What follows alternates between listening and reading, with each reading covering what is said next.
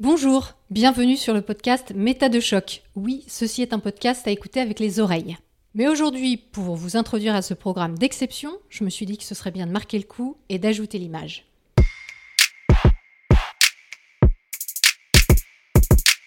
Pourquoi? Parce que ce que vous allez entendre dans Méta de choc, on m'a dit de dire méta de choc et pas méta de choc, est de l'ordre de l'inédit, de l'extraordinaire, de l'inouï, du jamais vu, de la qualité supérieure, bref, d'un luxe rare. Mais laissez-moi d'abord vous expliquer le choix du nom de ce programme. Méta. 1. Méta pour métacognition. Métacognition, la cognition de la cognition ou la réflexion sur notre pensée. À quoi pensons-nous Comment pensons-nous Et pourquoi pensons-nous ce que nous pensons? Qu'est-ce que tu penses?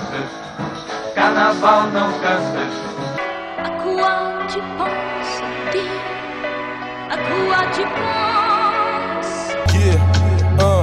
dis-moi à quoi tu penses, à qui tu penses, pourquoi tu penses? Ainsi donc, dans cette émission, je reçois un ou une invitée pour évoquer des thèmes comme la manipulation mentale, la sexualité, les croyances, les biais cognitifs, l'ésotérisme, le travail, l'astrologie, les différences hommes-femmes, le développement personnel, les ovnis, la photographie, la mémoire, les théories du complot, les perceptions, le féminisme, les pseudomédecines, l'éducation, les dérives sectaires, etc., etc.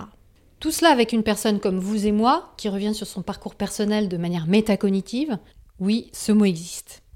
Ou bien avec un ou une spécialiste des neurosciences, de la psychologie, de la biologie, de la sociologie, du marketing, de l'histoire, de la pédagogie, de la philosophie, ou bien même de la métacognition. Et on en arrive au point 2. De. Columbia, vous entrez en vitesse subsonique, tout paraît bien.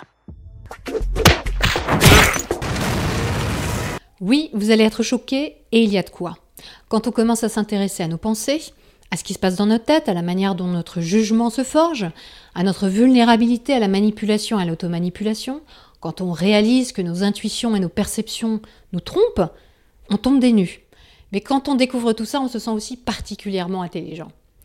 Ce qui est bien, c'est que quand on s'intéresse aux mécanismes humains, qu'on prend la peine de regarder de manière critique nos propres processus mentaux, on fait un pas vers une possibilité de libre arbitre. En fait, on se donne les moyens de prendre de meilleures décisions et d'arrêter de reproduire des schémas qui souvent nous font souffrir. Et ça, c'est beau.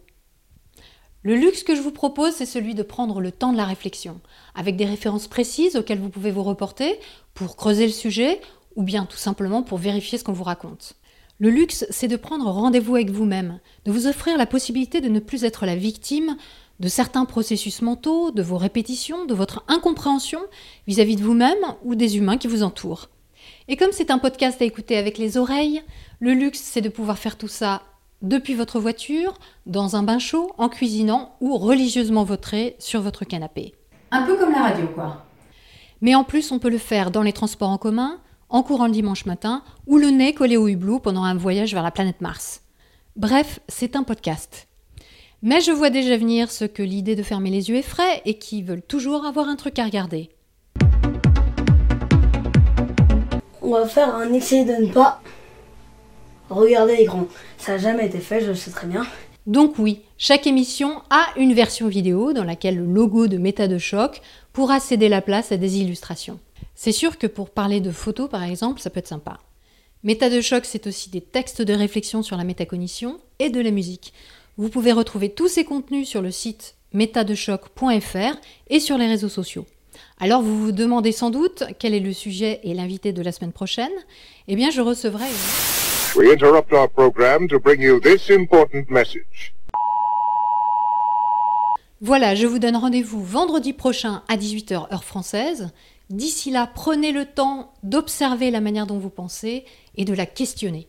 Vous n'imaginez pas ce que vous pensez.